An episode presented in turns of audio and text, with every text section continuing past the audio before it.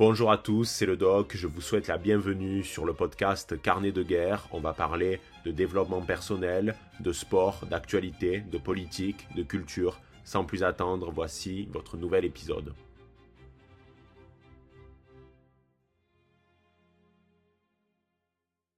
Eh bien, salut à tous, c'est le doc, j'espère que vous allez bien et on se retrouve aujourd'hui pour un nouvel épisode de Carnet de guerre et on va parler de deux sujets d'actualité qui m'ont été soumis par message privé euh, sur Instagram et j'ai trouvé ces sujets particulièrement intéressants. Donc là, ça va être vraiment deux sujets dans un seul et même euh, podcast, euh, pas plus, un, deux, c'est largement suffisant, d'autant plus que ce sont des sujets assez intéressants, ou du moins qui m'ont fait beaucoup rigoler, en tout cas pour le premier, et le deuxième reste quand même malgré tout un peu plus euh, inquiétant. Donc dans ce podcast, je vais à la fois parler euh, de la polémique qu'il y a eu autour de la sortie du jeu vidéo Awkward euh, Legacy. Donc c'est un jeu vidéo qui se déroule dans l'univers d'Harry Potter, qui a été qui est de base un univers euh, créé par J.K. Rowling et qui a été accusé d'être transphobe. Vous connaissez peut-être cette histoire qui dure maintenant depuis euh, bien trop longtemps, ce qui fait que c'est particulièrement agaçant. Euh, donc, on va parler dans un premier temps de cette polémique et dans la seconde partie du podcast, je vais parler du fait que l'État français, ou du moins le gouvernement, va dévoiler cette semaine un projet qui vise à empêcher euh, l'accès des mineurs à des sites pornographiques.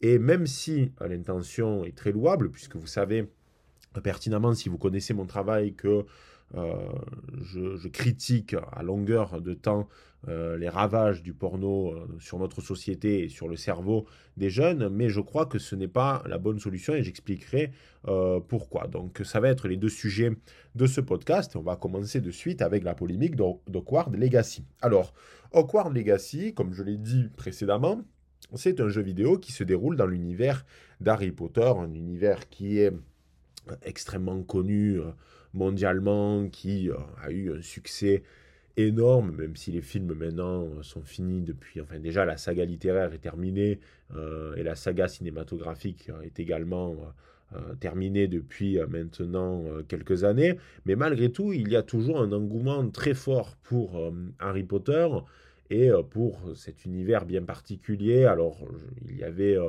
la sortie ces dernières années des animaux fantastiques qui se déroule dans le même univers qu'Harry Potter, mais bon, on voit que ça n'a euh, pas vraiment marché parce que euh, c'est très difficile de, euh, créer des œuvres annexes parce que ça souffre toujours de la comparaison avec l'œuvre de base. Donc on retrouve ça avec Harry Potter, mais on, peut citer par exemple Game of Thrones et sa fameuse série House of Dragons. C'est à peu près la même problématique, même si vous proposez quelque chose qui va être de bonne manufacture par la suite. Alors, je n'ai pas vu hein, euh, les animaux fantastiques, donc euh, j'en sais rien, mais j'ai vu qu'il y avait quand même pas mal de, critiques négatives. Et bien malgré tout, même si vous proposez quelque chose de, qualité, ça va être difficile, comment on pourrait dire, de, faire sortir cette œuvre du lot parce que elle souffrira toujours de la comparaison avec l'œuvre initiale. Mais bon, Harry Potter, c'est quand même phénomène culturel. Et euh, lorsque j'étais à Londres, euh, je, suis tombé euh, sur la boutique qui, qui en fait a été lancée par deux personnes. Alors j'ai pas le nom de, de, ces personnes qui en fait ont travaillé pour la production d'Harry Potter et ils avaient pour objectif de faire tout ce qui était la papeterie, c'est-à-dire tout ce qui était affiches, livres, ce, ce, genre de choses.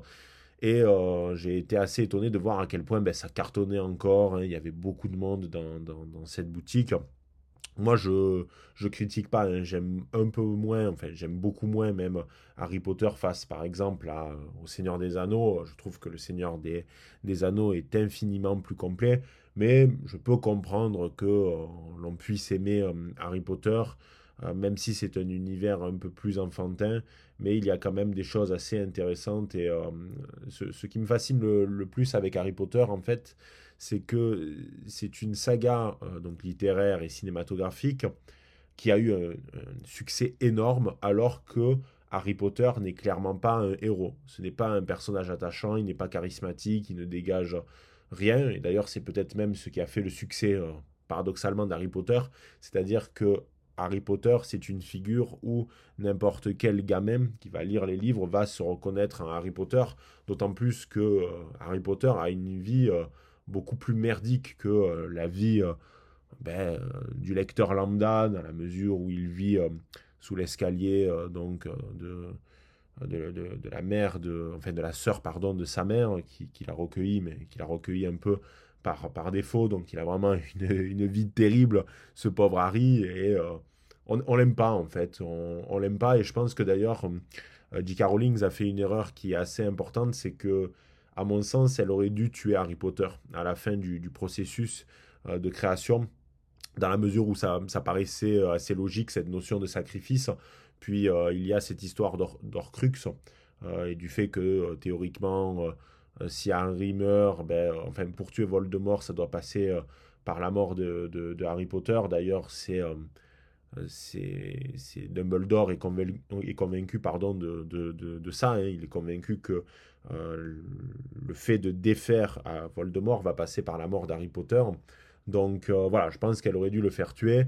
Elle ne l'a pas fait parce qu'elle savait très bien qu'au moment où le dernier livre était attendu et qu'il y avait euh, un certain nombre, euh, un certain nombre, c'est un euphémisme, mais euh, on pourrait dire de lecteurs fébriles qui avaient une crainte, c'était la possibilité que leur héros favori meure. Donc je pense qu'elle a, elle a un peu rétro-pédalé, ce qui est, ce qui est dommage.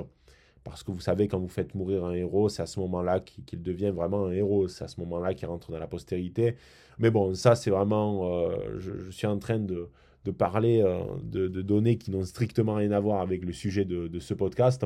Mais bon, écoutez, euh, vous connaissez à peu près mon avis au moins sur, sur la question, mais je reviendrai de toute façon euh, plus généralement sur peut-être une analyse de, de, comparaison, enfin une comparaison entre Harry Potter, enfin l'univers d'Harry Potter et celui du Seigneur des Anneaux euh, et donc confronter un peu ces, ces, deux œuvres qui ont quand même eu un impact euh, assez important sur l'inconscient collectif de, de, notre civilisation, euh, malgré tout, qu'on aime ou qu'on n'aime pas, bien entendu, même si moi j'adore le, Seigneur des Anneaux, la question ne se pose pas. Alors bon, on va parler de ce jeu parce que c'est quand même le sujet de base. Donc en fait, ils ont décidé de, de créer un jeu. Alors je ne sais pas quel, quel, studio est derrière le projet, mais ma foi, il a l'air plutôt de, de bonne manufacture. Je pense qu'on va vers plus ou moins ce qu'on appelle un triple A hein, dans, dans, le milieu. Donc dans le milieu du jeu vidéo, un triple A, c'est un jeu, c'est comme un blockbuster quoi en gros. C'est comme un blockbuster dans dans, dans l'univers cinématographique, même si un triple A implique qu'il y a une notion quand même de, de qualité hein, qui dépasse juste le, le, grand spectacle. Donc je pense que euh, c'est un jeu qui va être plutôt de, de bonne manufacture. Je n'ai pas prévu d'y jouer. Euh, alors oui, euh, je, suis joueur, ça, ça, m'arrive de moins en moins parce que j'ai moins le temps, mais j'ai toujours aimé le jeu vidéo, je, pense que c'est un art. Je pense que d'ailleurs, parfois, le jeu vidéo souffre de... Comment on pourrait dire ça euh, souffre de mauvaise presse alors qu'il euh, y a beaucoup de, belles choses dans le, dans le jeu vidéo. Ça, ça transmet beaucoup d'émotions, voire même parfois plus que dans le cinéma parce que le joueur est directement impacté par ses choix, par ses décisions, notamment dans différents jeux où la narration est, euh, très mise en avant. Je pense par exemple à Red Dead Redemption. Donc euh, tout ça m'intéresse. Enfin, le jeu vidéo m'a toujours intéressé. Et c'est vrai que j'en ai jamais vraiment parlé sur la chaîne dans la mesure où euh, bah, c'était pas une chaîne qui était qui avait pour objectif de parler de, jeux vidéo. Vous savez, à un moment, c'était la, grande mode les, les, chaînes de jeux vidéo. Mais c'est vrai que Red Dead Redemption, par exemple euh, c'est une œuvre très complète et euh, pour moi, euh, c'est une œuvre d'art. Mais après, bien entendu, les débats sont largement ouverts. Bon, toujours est-il, c'est que ce jeu vidéo va sortir, il va, j'en suis sûr, cartonner parce que beaucoup de gens l'attendent et surtout c'est un jeu qui arrive à la fois à toucher les fans de l'univers d'Harry Potter, mais également ceux qui peut-être ne sont pas très intéressés par cet univers, mais qui voient en ce jeu ben, l'occasion de pouvoir, ma foi, passer euh, plutôt euh, du bon temps. Donc ils se disent euh, pourquoi pas? Donc c'est un jeu qui va bien marcher, qui a l'air plutôt bien fait, ou du moins il y a une volonté de respecter l'univers. Mais voilà, ne voilà-t-il pas que à quelques jours de la sortie officielle du jeu, on a un tweet de Gamecult. Donc Gamecult, c'est du journalisme de jeux vidéo, donc qui normalement a une tâche très simple, c'est-à-dire prendre un jeu vidéo, le tester et faire une critique dessus. Bon, faut dire plusieurs choses déjà sur l'univers du, de la presse écrite et de la presse en ligne par rapport aux jeux vidéo, ben c'est de la merde. Hein. On, peut, on peut le dire clairement, c'est vraiment de la merde parce que euh, il y, a beaucoup, euh, y a beaucoup de liens très étroits entre les studios et, euh, et donc cette, cette presse du jeu vidéo.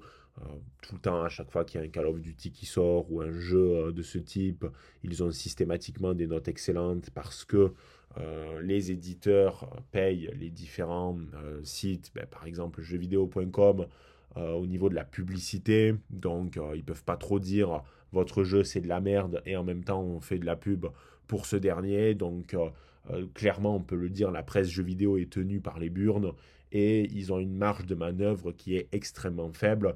Donc, c'est soit, ben, si c'est un gros studio, ils vont forcément dire que c'est bien, il n'y a pas du tout d'indépendance dans le monde du jeu vidéo. Et puis, euh, bon, c'est.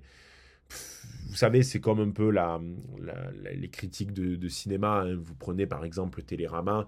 Télérama, c'est assez extraordinaire parce que euh, vous allez par exemple dans la liste des films qui sont aujourd'hui considérés comme cultes et vous vous rendez compte que systématiquement Télérama a mis une note de merde à ces films. Donc ça vous donne une idée euh, du, du, flair de ces journalistes-là et j'ai jamais eu trop confiance. Euh, alors bien entendu, ça peut être un baromètre assez intéressant hein, euh, dans la mesure où quand même, euh, quand à l'unanimité, toute la presse dit que c'est de la merde, il y a peut-être un faisceau d'indices qui indique que potentiellement ils ont raison. Mais bon, généralement, c'est pas toujours vrai. Et en fait, il faut toujours tester les choses soi-même, même si bien entendu parfois c'est difficile parce que on peut pas allouer un budget à, tout, que ce soit à des films ou à des jeux vidéo. Donc par conséquent, euh, faut parfois écouter cette presse écrite. Mais voilà, il ne faut pas euh, partir du principe que leur parole est d'or parce qu'ils se trompent très fréquemment. Donc euh, c'est un milieu qui ne marche pas vraiment, enfin ça, ça ne soulève pas beaucoup d'argent, ce qui fait qu'ils sont tenus par les couilles et ne faut pas trop leur faire confiance.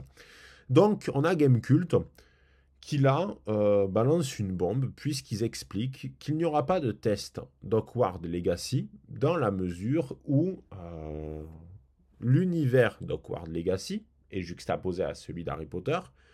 Harry Potter a été écrit par J.K. Rowling et J.K. Rowling serait transphobe. Donc par conséquent, Game Cult ne veut pas, dans un signalement de vertu euh, extraordinaire, ne veut pas donner du crédit à une œuvre qui a été créée par une potentielle transphobe. Donc déjà, on va partir d'une idée très simple. Vraiment, c'est à, la base de tout. J.K. Rowling, ça fait, je crois, 2-3 ans que cette polémique dure, j'en peux plus. C'est une marotte, ça revient, ça revient, je crois, tous les mois. Je vois une, un article par rapport à ça, à la fois dans la presse française, mais aussi dans la presse étrangère. C'est-à-dire que c'est vraiment un thème qui revient très fréquemment, c'est-à-dire le fait que euh, J.K. Rowling serait transphobe. Alors pourquoi elle le serait? Parce qu'elle l'a dit il y a quelques années de cela, parce que putain, oui, ça dure depuis des années. Elle a dit, euh, alors attendez que je me souvienne, mais en fait la phrase est très simple. Hein, que en gros seulement euh, les femmes pouvaient avoir leurs règles. Ce qui est vrai, de toute façon, les, seules les femmes peuvent avoir leurs règles, parce que quand on est femme, quand biologiquement on est femme, on est doté euh, d'un appareil reproducteur féminin, et par conséquent, euh, on a ces règles. Voilà, c'est c'est un fait, sauf des cas extrêmement compliqués où à la naissance, il y a une difficulté à déterminer le sexe biologique et que les euh, les chirurgiens et les médecins sont obligés plus ou moins de, trancher, mais ça, ce sont des cas extrêmement rarissimes. Mais à part ça, tout le monde est d'accord sur cette idée que euh, les femmes, euh, enfin, les femmes possèdent un vagin et donc par conséquent, elles ont leurs règles. Et là, elles seraient transphobes. Pourquoi? Parce que un homme qui décide de se transformer en femme et qui fait une transformation complète jusqu'à l'appareil reproducteur devient euh, une femme de facto pour les militants de la grande déraison. Et donc, euh, voilà, ça serait transphobe de ne pas les considérer comme telles. Moi, écoutez, je, vous connaissez mon avis sur la question. Euh, je pars du principe que je, comprends l'état de détresse de certaines personnes, et j'en ai déjà parlé à plusieurs reprises sur la chaîne, notamment lors de l'analyse du, très bon documentaire What is a Woman de Matt Walsh, donc, qui était sur Daily Wire Plus et qui est encore sur Daily Wire Plus. Donc c'est un sujet assez complexe et des fois c'est vrai qu'à droite on veut un peu être, être provoque dans, face à ces sujets, mais oui, il y a une réalité qui fait qu'il y a des personnes qui sont atteintes de dysphorie de genre, et ces personnes-là ont envie, à un moment donné, potentiellement, de euh, changer de sexe. Certains trouvent leur bonheur quand euh, la transformation est complète, mais il y a quand même beaucoup qui ne trouvent pas leur bonheur au bout parce que tant qu'on n'est pas né dans euh, le corps que l'on voulait de base, on a toujours l'impression d'être une sorte d'imposteur. Et c'est pour ça qu'il y a ce qu'on appelle les détransitionneurs, c'est-à-dire des personnes qui ont entamé une transformation complète et qui regrettent à la fin. Et tout ça, c'est pas anodin. Donc, euh, oui, et puis on a le droit de, considérer que ce qui compte aussi, euh, c'est la paire de chromosomes, et à partir de là, euh, de toute façon, les sexes sont binaires, homme-femme, c'est de la biologie, et c'est tout, il n'y a, a, même pas de débat possible par rapport à, tout ça. On peut entendre le fait que certaines personnes aient envie de changer de sexe avec le temps parce qu'ils ne se sentent pas bien, mais il ne faut pas non plus adapter et remodeler des définitions et des sémantiques et euh, euh, des choses qui sont consacrées depuis des millénaires parce que désormais il, faut, il faudrait consacrer ça par tous les moyens. Donc en gros, J.K. Rowling est traîné dans la boue depuis maintenant plusieurs années parce que euh, elle, a dit que, elle a dit ça. Elle a dit que euh, seules euh, les femmes pouvaient avoir leurs règles. Je rappelle quand même que de base, J.K. Rowling est une femme de gauche, hein, est une femme progressiste. C'est-à-dire qu'on n'a pas affaire quand même à une personne conservatrice, très à droite, ou ce genre de choses. Non, c'est absolument pas le cas. D'ailleurs, J.K. Rowling, pourquoi J.K. Rowling en fait a attiré autant les foudres des militants de la Grande Déraison, c'est pour une raison qui est en fait très simple et qui est la suivante. C'est que J.K. Rowling a eu un problème. Elle a fait une erreur selon moi. Cette erreur, c'est que elle a écrit euh, les Harry Potter et par la suite, quand la saga littéraire a été terminée, elle a voulu, ce que je peux comprendre bien entendu, garder un certain euh, contact avec les fans de l'univers d'Harry Potter et mm, de, leur donner des nouvelles de l'univers, c'est-à-dire de leur expliquer certaines choses. En fait, elle parlait beaucoup avec les fans directement qui posaient leurs questions. Je crois que c'était beaucoup sur Twitter ou sur Quora par exemple, et elle, répondait directement à ces questions, ce qui permettait en fait d'enrichir le lore, le lore d'Harry Potter, euh, etc. Donc euh, Bon, ça, c'est plutôt, plutôt sympa parce que c'est Brett Easton Ellis qui l'expliquait aussi. C'est vrai que quand on est dans ce processus de, de, création, de création pardon, quand on est écrivain et qu'on a créé des personnages qui finissent par avoir un impact énorme sur la culture populaire, ils deviennent quasiment des personnes à part entière. Ils sortent du cadre euh, du personnage de, fiction, ce qui est assez extraordinaire. D'ailleurs, ça, c'est le vrai processus de création. Quand vous êtes capable de, euh, de façonner un personnage qui sort du cadre carrément de la fiction. Et donc, euh, J.K. Rowling a, joué à ce petit jeu, mais le problème, c'est que elle a très bien compris qu'il y avait eu au cours euh, des différentes années, parce qu'elle a commencé à écrire le premier Harry Potter, je crois, au début des années 2000 ou alors vraiment à la fin des années 90. Et euh, ce qui s'est passé, c'est que voilà, elle a compris que certaines idées de la grande déraison commençaient à se développer et elle s'est dit, ben tiens, je vais inoculer dans mon œuvre des idées propres à la grande déraison, ou du moins je vais rendre Harry Potter beaucoup plus progressiste que euh, ce que c'était de base.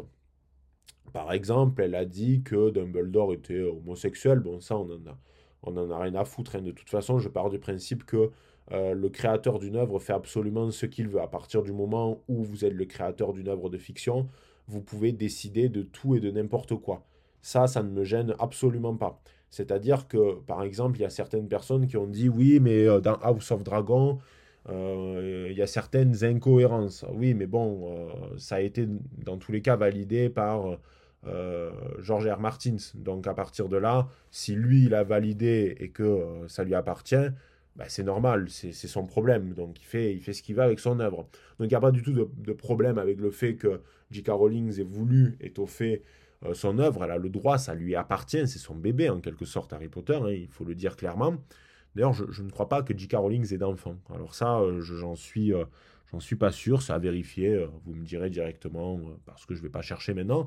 Mais bon, c'est son bébé Harry Potter et si vous voulez, elle a rajouté ce genre de choses avec toujours des détails pour pour en faire plus. Par exemple, elle disait voilà euh, Dumbledore est, homosexuel, donc nous on est là, bon ben d'accord, ok. Euh, je crois que d'ailleurs il y a plus ou moins des allusions à cette possibilité euh, tout au long des ouvrages, donc c'est pas si étonnant que cela.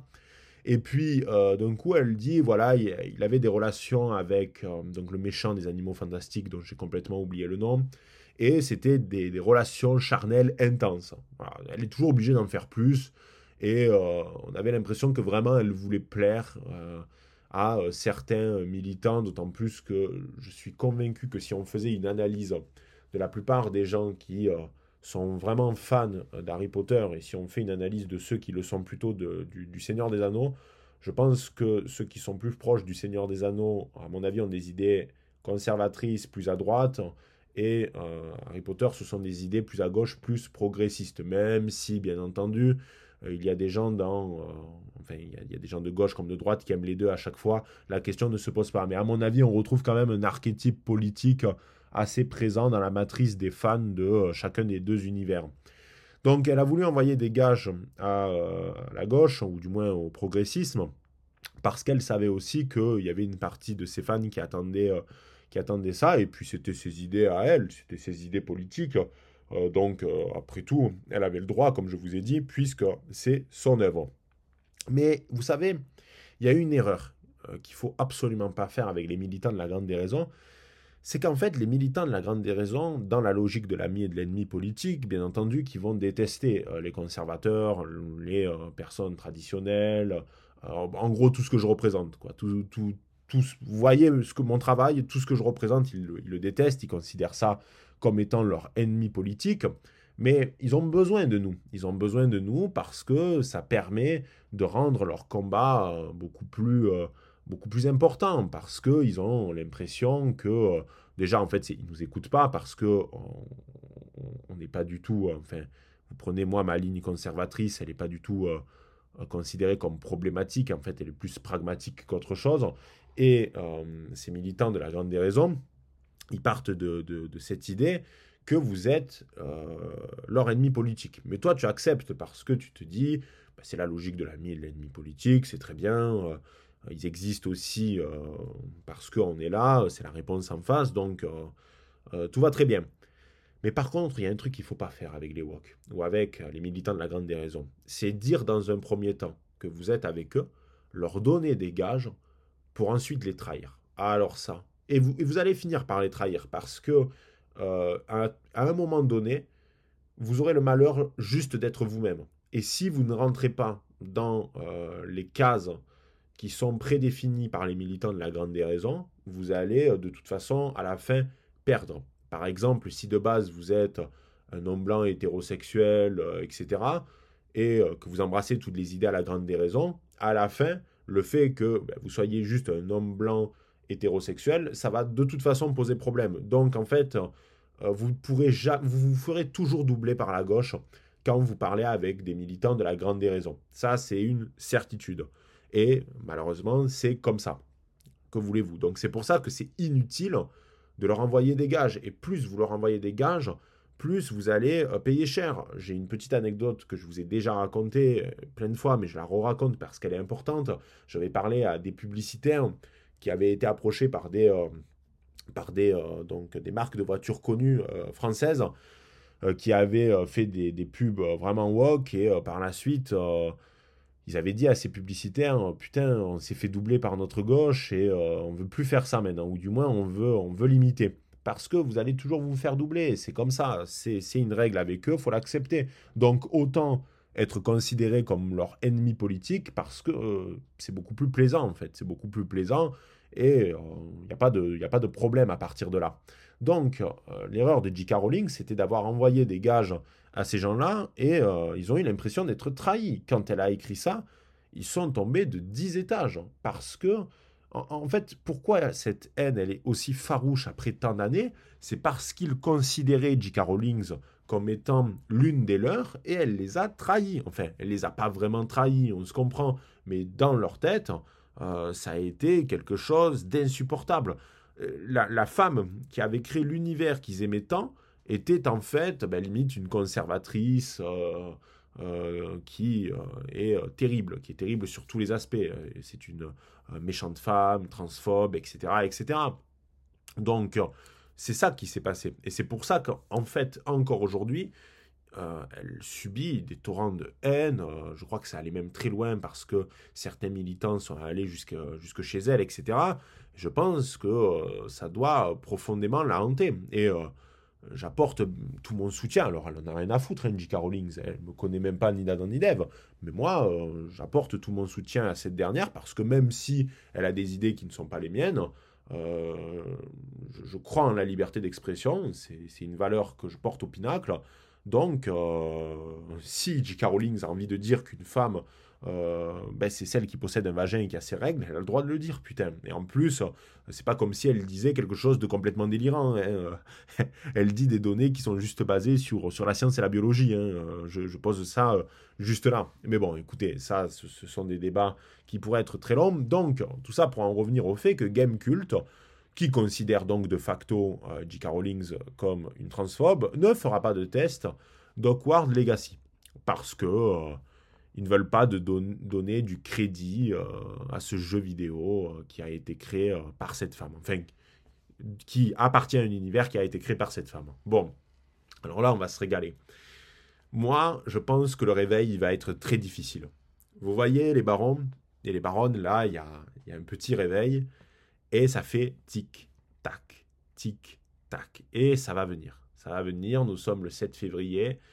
Le 10 février arrive, le jeu vidéo va sortir et il va y avoir la déferlante. Il va y avoir la déferlante parce que plein de gens vont l'acheter, ce putain de jeu. Plein de gens. Vous vous, souvenez de... Alors déjà, il faut, parler un peu des appels au boycott. Hein. J'en avais fait euh, un podcast sur ce sujet. On se souvient euh, de ceux qui ne, voulait pas euh, regarder la Coupe du Monde au Qatar. Moi, je ne l'ai pas regardé, je ne l'ai pas regardé du début jusqu'à la fin. Donc, euh, j'ai été euh, vraiment droit dans mes bottes, mais on se souvient de ceux qui ont dit qu'ils ne regarderaient pas la Coupe du Monde au Qatar et qui ont fini par la regarder. Donc, déjà, parmi ceux qui disent aujourd'hui qui n'achèteront pas le jeu, c'est pas vrai. Il y en a, plein de, grands bonimenteurs, pardon, et euh, il y en a beaucoup qui vont acheter le jeu. Ça, vous pouvez en être euh, sûr et certain. Parce que quand ces petits cons, il n'y a pas d'autre terme, vont voir euh, les images du jeu, quand ils vont voir le succès que ça a, quand ils vont voir sur YouTube, sur Twitch, partout où ils vont déjà de base, qu'il n'y a que des images de ça et qu'ils aiment profondément cet univers parce qu'ils continuent à aimer cet univers, je peux vous dire que certains, certains iront peut-être au bout du processus, parce que la radicalité militante va faire que euh, ils vont se dire euh, non non euh, on va on va aller au bout mais il y en a certains qui vont craquer. Il y en a certains qui vont craquer et qui vont acheter le jeu.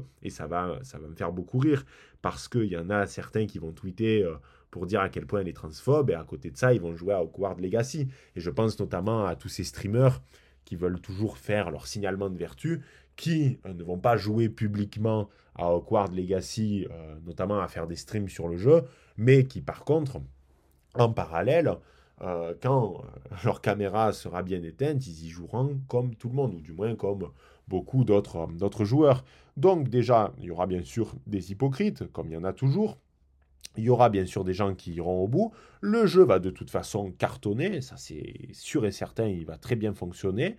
Et euh, en fait, Gamecult, euh, ils ont fait ça pour rien, parce qu'ils ont fait un signalement de vertu, d'accord euh, Ils sont passés pour des cons. D'ailleurs, c'est plutôt drôle parce que dans le tweet de base, il y a marqué quelque chose du style.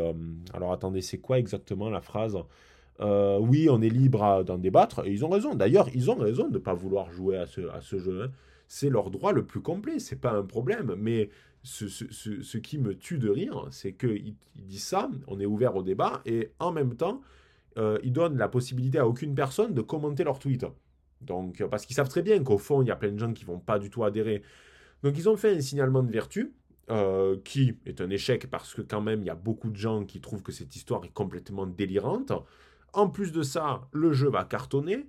ils vont perdre, entre guillemets, des parts de marché parce que ne pas, ne, pas comment on pourrait dire, ne, pas faire un test sur un jeu qui va autant marcher, c'est problématique, d'autant plus que à partir de là, ils créent un précédent. C'est-à-dire qu'à chaque fois qu'il y aura, par exemple, dans des studios, des accusations d'harcèlement sexuel, comme ce fut le cas à Blizzard, ou des petites polémiques liées à certains fonctionnements internes de jeux vidéo, eh bien, ils vont avoir beaucoup de mal à justifier le fait qu'ils vont faire un test sur tel jeu, mais pas sur un autre, etc. Parce que là, le gros problème de Gamecult, c'est qu'ils ont ouvert une, une, putain de boîte de Pandore, et à partir de ce moment où ils vont ouvrir cette boîte de Pandore, eh bien, il y a des gens qui vont leur dire, mais euh, par exemple, vous avez fait ce test sur ce jeu, euh, ils vont se faire doubler par leur gauche. C'est tout. Et euh, j'ai hâte de voir ça. J'ai hâte de voir ça. J'ai hâte de voir la chute de Gamecult parce que déjà que la presse du jeu vidéo, elle est ben, comme la presse française, hein, c'est-à-dire qu'elle est sous perfusion de l'État et de certains mécènes. Mais là, euh, ça va, être, ça va être grandiose parce que le jeu va cartonner, parce que ce signalement de vertu est inutile, parce qu'ils vont créer un précédent et ils vont se faire doubler euh, sur leur gauche. Et je suis sûr que certains qui, à Gamecult quand même, doivent aimer les jeux vidéo, vont avoir vraiment les boules parce qu'au fond d'eux, ils ont envie de jouer à ce jeu. Et c'est tout. Donc, euh, j'ai très hâte de voir ça. Écoutez, on est le 7 février, ça va, ça va arriver dans, très peu de jours. Et en plus, on, ben, on retrouve la logique de la cancel culture.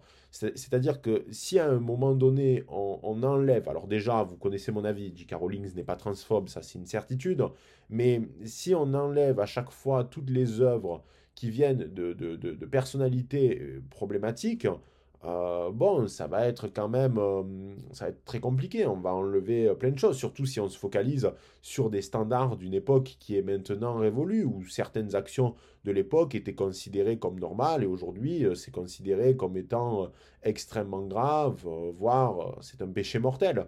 Donc forcément ils ouvrent une brèche, ils vont se faire doubler sur leur gauche. Bon, ça va être du caviar. J'ai très hâte de voir la suite. C'est dans quelques jours. Le réveil est déjà branché. Tic tac, tic tac. Le réveil va être très difficile. Donc ça, c'était la première actu que, je voulais analyser avec vous. Déjà 30 minutes, hein, c'est bien. J'espère que vous êtes à la salle, que vous êtes en train de faire votre vaisselle, peu, importe, mais on, est bien là, on est bien. Alors la deuxième actu, euh, elle a soulevé euh, des polémiques parce que tout le monde n'était pas euh, d'accord avec mes, arguments, parce que j'en ai fait une, story déjà sur Instagram. Euh, tout le monde n'était pas d'accord et vos arguments étaient vraiment intéressants. Hein. Je, prends toujours plaisir à vous lire par rapport à des réactions que vous pouvez faire par rapport à des stories. Donc, c'est quoi déjà cette actu de base?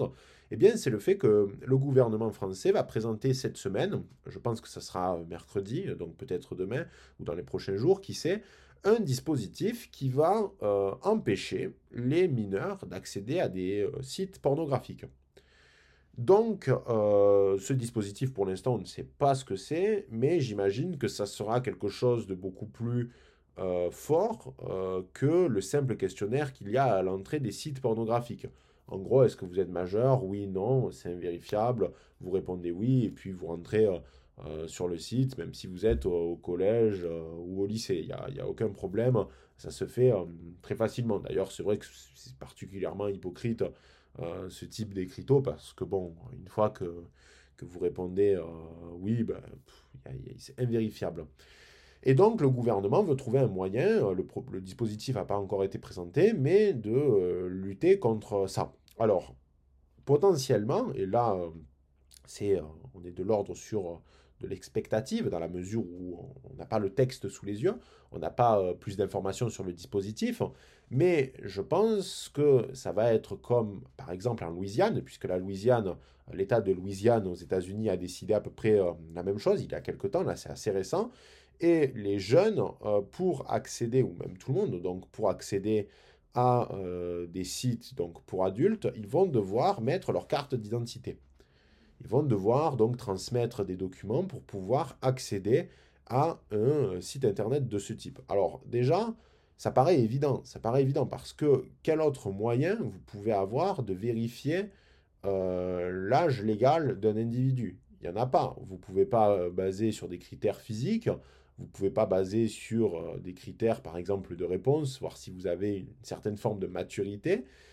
donc le seul moyen pour être sûr que les mineurs vont, pouvoir accéder à ce type de, site internet, c'est juste par le biais de cartes d'identité ou par exemple d'un dispositif comme France Connect. En l'état, je ne vois que ça. C'est-à-dire, je ne vois pas.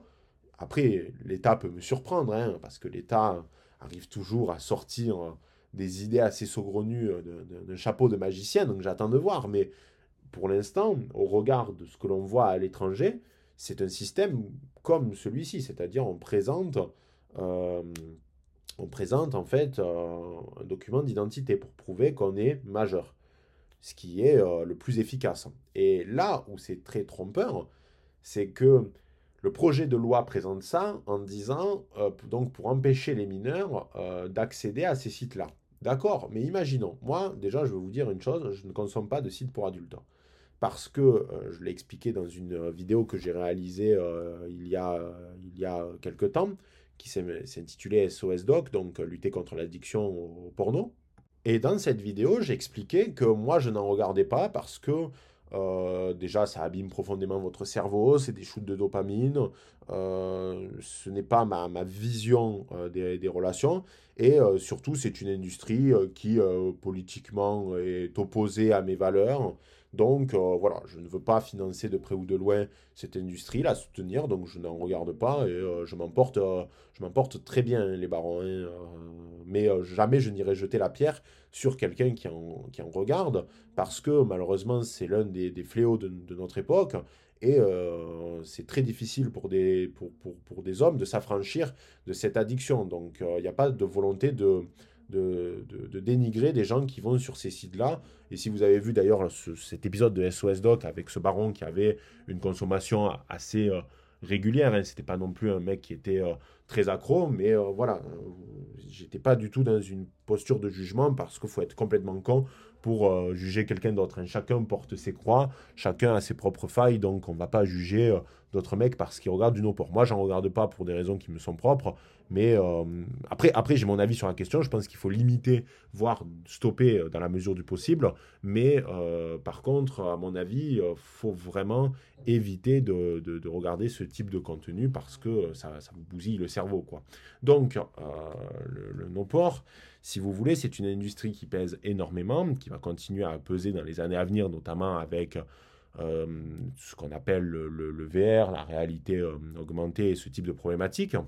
Donc malheureusement, euh, le porno est bien implanté dans nos, sociétés et il va euh, rester là durablement. Mais là, vous pouvez vous demander, si vous êtes habitué de la chaîne, euh, pourquoi ma position est donc critique par rapport à cette décision du gouvernement. C'est-à-dire que certains pourraient partir du principe, et vous avez raison de le penser, oui, mais le doc, regarde, ça va quand même limiter l'accès euh, des mineurs à euh, ce, type de contenu. Donc c'est toujours une, une, bonne chose de, de, de, fait.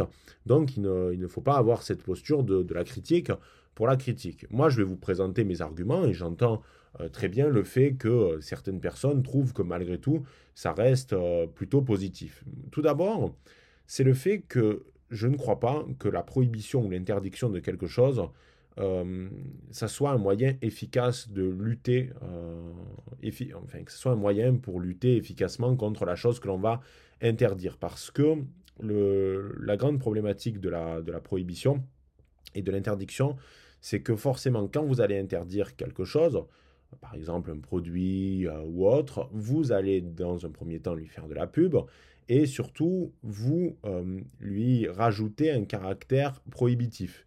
C'est-à-dire que désormais, quand il va y avoir des jeunes qui vont vouloir regarder euh, du porno, ils vont déjà avoir l'excitation de base que ça procure, le fait de regarder ce type de vidéo, mais ils vont également avoir euh, l'excitation face à l'interdit. Vous savez, vous prenez par exemple la consommation de cannabis, la France est l'un des pays en Europe qui consomme le plus de cannabis. Les chiffres sont complètement délirants quand on regarde les, autres euh, pays, et on est euh, pourtant le pays européen même, il me semble, qui a la politique la plus difficile, la plus lourde en ce qui concerne la prise de, de, cannabis. Donc il y a vraiment un deux poids, deux mesures. Et vous savez, je ne suis pas du tout pour la, légalisation des drogues. Je pense que ce sont des, sujets très sérieux et la droite a beaucoup de mal à se positionner sur ces, sur ces, sur ces sujets parce qu'elle elle a, a, un caractère de base qui vise vers l'interdiction, vers une forme de contrôle. Euh, afin de, protéger euh, la population des, ravages possibles. Mais d'un autre côté, on se rend compte que eh bien, la répression n'est pas toujours la meilleure réponse et que parfois même ça amplifie le mouvement, ça amplifie le phénomène. Et je suis convaincu que le fait eh bien, euh, de mettre des dispositifs... En fait, si un État met des dispositifs beaucoup plus lourds qui visent à interdire ou à limiter l'accès à un produit, ça va rendre euh, la chose encore plus attractive. Donc, c'est très simple. Un jeune qui euh, va vouloir regarder du porno, il va euh, déjà avoir, comme je vous ai dit tout à l'heure, l'excitation de la chose et l'excitation du caractère un peu interdit du fait d'en regarder, parce qu'il va y avoir une sorte de challenge comment je peux contourner d'une manière ou d'une autre le dispositif du gouvernement. Et il y en aura, j'en suis sûr, des moyens de le contourner. Je pense par exemple au VPN. Alors après, est-ce que ça va marcher? Je, ne sais pas, mais euh, je pense que le VPN peut être une, bonne piste et qu'avec un VPN, euh, il suffit de mettre, j'imagine, euh, le VPN dans un pays euh, étranger, comme par exemple la, Belgique, la Suisse, etc. Et euh, ça passera, quoi. À moins que ça soit quelque chose qui finisse par passer au niveau de l'Union européenne et que tous les États décident de légiférer sur la question. Mais à mon avis, le VPN va être une bonne solution. Et puis dans le pire des cas, les mecs iront mettre le VPN à l'étranger. Donc déjà, il y a cette problématique ben, du VPN et du fait que, à mon avis, ça sera très facilement contournable. Et c'est sans compter le fait qu'il va y avoir en parallèle le développement d'une sorte de, euh, ben, de marché. Alors marché noir, c'est un terme un peu exagéré, mais euh, je pense que ça va se passer des films sous le manteau, qu'il y aura des sites qui vont se lancer comme ça, qui vont pop un petit peu partout, euh, où il n'y aura pas cet accès-là, et ils se feront striker à chaque fois par le gouvernement, et ils reviendront, comme à peu près tous les sites de streaming ou ce genre de choses. Donc ça va demander du temps au gouvernement parce que forcément, euh, ça veut dire que si vous rendez la chose beaucoup plus prohibée, il faut mettre en place euh, en parallèle euh, une force, c'est-à-dire vérifier que les sites respectent la règle, éventuellement il y aura des suites judiciaires parfois, des enquêtes, donc tout ça, ça, ça, ça, se rajoute au millefeuille administratif, tout ça pour une question en lien avec le porno. D'autant plus que vous savez, vous prenez un jeune homme dans la fleur de l'âge, euh, qui connaît un cocktail explosif au niveau de ses hormones, croyez pas que le fait d'avoir de, un site bloqué, ça va l'empêcher. Il va trouver d'autres solutions et il finira regarder le contenu euh, qu'il souhaite. Alors beaucoup me disaient, m'envoyaient par message, oui, mais ça va limiter l'accès aux plus jeunes.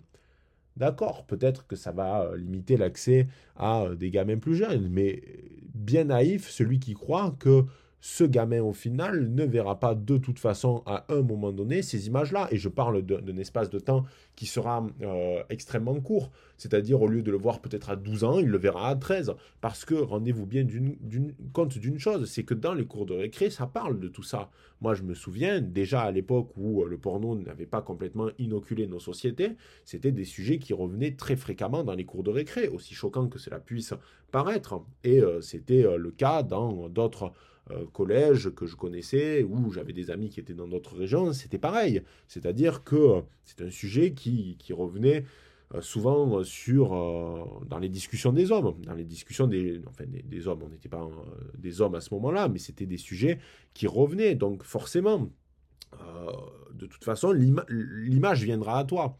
Il y a la curiosité, il y aura la pression du groupe qui dira à celui qui n'en a pas regardé, ah mais t'en as pas regardé, etc. Regarde-en. Donc euh, vous en faites pas qu'au final, tout le monde les verra, les images.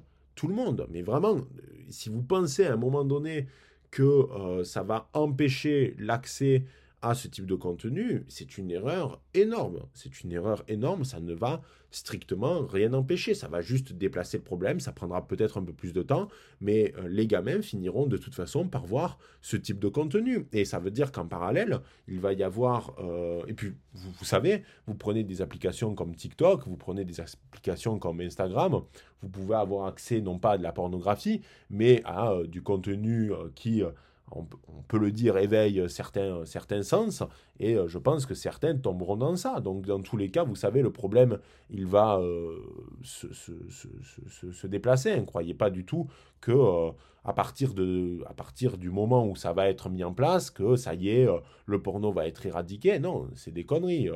les jeunes finiront euh, continueront à en consommer et ils trouveront, en fait, ils trouveront très facilement un moyen de contourner le problème et ils vont se l'approprier. Et une fois que ça sera fait, ça sera juste euh, eh bien, une nouvelle organisation et euh, ça demandera juste une, comment on pourrait dire, une nouvelle mécanique, de nouvelles habitudes à, à mettre en place pour regarder les vidéos, mais ça sera foncièrement pareil. C'est-à-dire que le jeune au, lieu de, imaginons, il est dans son lit sur son smartphone, au lieu d'aller directement sur le site, il va mettre le VPN. Et euh, pour celui qui ne l'a pas vu pour la première fois, vous allez, vous allez me dire que, en fait, personne n'oblige personne à aller sur un site pour adultes. Donc, imaginez, vous, vous êtes un, gamin de 13 ans, euh, vous en avez entendu parler à la cour de récré, euh, tout le monde a vu telle ou telle vidéo, etc et vous êtes euh, chez vous et vous voyez en effet que euh, ça ne marche pas. Vous allez me dire que c'est insurmontable de prendre un VPN, sachant qu'il y en a des gratuits, et de contourner le problème. Absolument pas, ça demande quelques putains de clics. On ne demande pas d'écrire une thèse euh, ou d'envoyer une fusée sur Mars. On demande d'installer un putain de VPN. Et c'est ce que va réaliser la plupart des gamins qui vont vouloir regarder les vidéos. Ils finiront par les regarder parce que rien n'arrêtera euh, un gamin qui a vraiment envie de regarder ce type de contenu. Je, rigolais beaucoup parce que je recevais pas mal de messages suite à, la story que, j'ai réalisée par rapport à cette actu, de mecs qui m'expliquaient que quand ils étaient jeunes, à l'époque où il n'y avait pas tout ça, donc des mecs qui, avaient une génération beaucoup plus grande, les gars se cotisaient pour essayer d'aller acheter des magazines comme Entrevue, etc. Euh, ils se le refilaient entre eux, euh, il y avait tout un marché noir de, de magazines Entrevue. Donc, et pourtant, théoriquement, c'était interdit. Les mecs mettaient en place des, stratagèmes dignes stratèges chinois pour regarder juste quelques femmes à poil. Et je peux vous dire que les mecs étaient motivés. Bizarrement, ils étaient plus motivés à trouver des plans pour acheter des entrevues que pour bosser en cours. Mais euh, c'est une réalité. Et euh, je crois que euh, certains garçons sont assez intelligents et déterminés pour arriver à leur fin quoi qu'il arrive. Donc non, ça ne va pas limiter. Euh, des jeunes continueront à regarder ça, ils vont juste trouver un autre moyen. Euh, ça va rajouter euh, du, mille feuilles de plus à l'État. Et surtout, au-delà de ça, vous devez comprendre que c'est particulièrement inquiétant le fait de devoir présenter une pièce d'identité pour regarder ce type de contenu. C'est-à-dire que moi, certes, je ne valide pas le contenu porno, mais je pars du principe que un individu qui a envie d'en regarder est libre de le faire et euh, c'est pas du contenu non plus illégal, et il devrait être libre de le faire, et il ne devrait pas être obligé de montrer une carte euh, d'identité ou de prouver qu'il est, euh, qu'il est majeur. Moi, je trouve ça particulièrement choquant parce que là, c'est une violation euh, claire de la vie privée. Alors, on voit déjà les gros sabots de certains qui disent oui, mais ils n'auront pas accès à ce type de, données, ça sera anonymisé. Oui, bien sûr, bien sûr, ça sera anonymisé. Si, si, vous faites encore confiance au gouvernement par rapport à, ce type de phénomène, vous risquez d'être très fortement déçu. Vous risquez d'être très fortement déçu parce qu'on ne va pas me dire qu'un gouvernement qui a la possibilité de savoir ce que consomment notamment euh, les individus et notamment la fréquence à laquelle ils consomment ces, choses-là, ça ne va pas être utilisé d'une manière ou d'une autre. Bah, peut-être même à des sphères euh, très, euh, très opaques de l'État, peut-être au niveau des renseignements, j'en sais rien, mais je refuse de croire que vous allez pouvoir juste mettre votre identité et que vous pourrez ensuite faire ce qui vous semble, etc. Même si, soi-disant, il y a des algorithmes qui euh, ne vont pas récupérer vos identifiants. Parce que si vous allez sur France Connect, euh, par exemple, avec, euh, donc avec votre, compte sur des, des, sites de ce genre, je refuse de croire que le gouvernement n'aura pas accès de près ou de loin à euh, ce que vous avez regardé, ou du moins la fréquence à laquelle vous avez regardé ce type de contenu. Alors c'est peut-être de l'ordre du complotisme, c'est peut-être de l'ordre de la paranoïa, mais vous savez, quand on regarde euh, ces dernières années ce qui s'est passé et euh, certains rétropédalages, je parierai pas ma main dessus. Et je pense que c'est profondément choquant, parce que surtout ça ouvre un précédent. Ça ouvre un précédent et ça ouvre la possibilité ensuite de devoir, là encore, toujours justifier tout et n'importe quoi. Euh, et puis ça, ça, ça, soulève aussi la question euh, de la fin de l'anonymat en ligne, parce que forcément, à partir du moment où ça, ça va être consacré, il y aura la possibilité euh, de, de, par exemple, parce que vous savez, avec ce type d'idée, et je vous en parle souvent de, ça, c'est qu'il y a toujours l'idée sur le papier qui peut paraître bien, qui peut paraître agréable, euh, qui va faire progresser la société, mais vous vous rendez compte toujours que cette idée de base va s'élargir. Et forcément, s'ils décident euh, de mettre en place ça, il y aura la fin de l'anonymat en ligne, si déjà on peut parler d'anonymat en ligne, puisqu'en réalité il n'y a pas vraiment d'anonymat, mais euh, ça, va, ça va monter crescendo. C'est toujours ça, systématiquement. Donc, je trouve que c'est particulièrement inquiétant. Et puis surtout, il faut le dire, c'est pas le putain de rôle de l'État. C'est pas le rôle de l'État de devoir euh, regarder la consommation de porno euh, des jeunes habitants. C'est pas à eux de faire ça. C'est aux parents et c'est aux individus eux-mêmes euh, de décider de ne pas en regarder. C'est tout. Alors il y en a qui vont me dire oui, mais euh, des mecs à 14 ans, ils n'ont pas le recul nécessaire. D'accord, ils n'ont pas le recul nécessaire, et bien ça prendra le temps qu'il faut. Mais c'est pas à l'État de s'occuper de ça. C'est pas parce que les gens n'ont pas le recul nécessaire, n'ont pas la responsabilité à un moment donné qu'il faut dire bon d'accord, ben, ils n'ont pas la responsabilité, on va demander à l'État de s'en occuper. Non, ça ne marche pas comme ça parce que vous savez, euh, vous pouvez être par exemple euh, vous pouvez être par exemple mineur et être très avancé sur des questions euh, ben, de morale, sur des questions politiques, et partir de l'idée que ben, ce n'est pas fait pour vous. Donc faut, faut, arrêter avec ces idées. Ben, si vous avez envie d'en regarder, vous en regardez. Si vous n'avez pas envie d'en regarder, vous en regardez pas. Mais ce n'est pas à l'État de devoir surveiller comment tout cela se passe. Et surtout, excusez-moi, mais c'est profondément hypocrite de s'attaquer à ce type de, problématique, euh, sachant que Carl Zero, depuis des années, parle de d'autres sujets beaucoup plus complexes que je ne peux pas aborder ici euh, directement en podcast. Et là, bizarrement, eh bien, l'État euh, ne semble pas euh, être, on va dire, très réactif sur certaines affaires bien précises et qui là touchent à ce qu'il y a de, de, plus grave. Donc, si vous voulez, bon, je trouve que c'est peut-être pas le premier chantier. Et pourtant, je suis le premier à dire que euh, le porno est un fléau, mais je ne crois pas que le fait de mettre une carte d'identité, enfin de demander une carte d'identité à l'entrée euh, euh, des, des, sites de cul, excusez-moi de l'expression, mais c'est de ça qu'on parle, ça soit très efficace. Et puis, on retrouve quand même quelque chose qui existe dans notre pays, notamment la Chine, avec cette idée de devoir tout justifier par le biais de sa carte d'identité. Je rappelle que quand même aujourd'hui en Chine, euh, les jeunes Chinois doivent présenter euh, leur carte d'identité parce qu'ils ont un quota d'heures de jeu par jour. Et on sait que, par exemple, tel garçon a joué tant d'heures à tel jeu. Et que, par conséquent, il faut que, euh, par exemple, il ne va pas pouvoir jouer plus.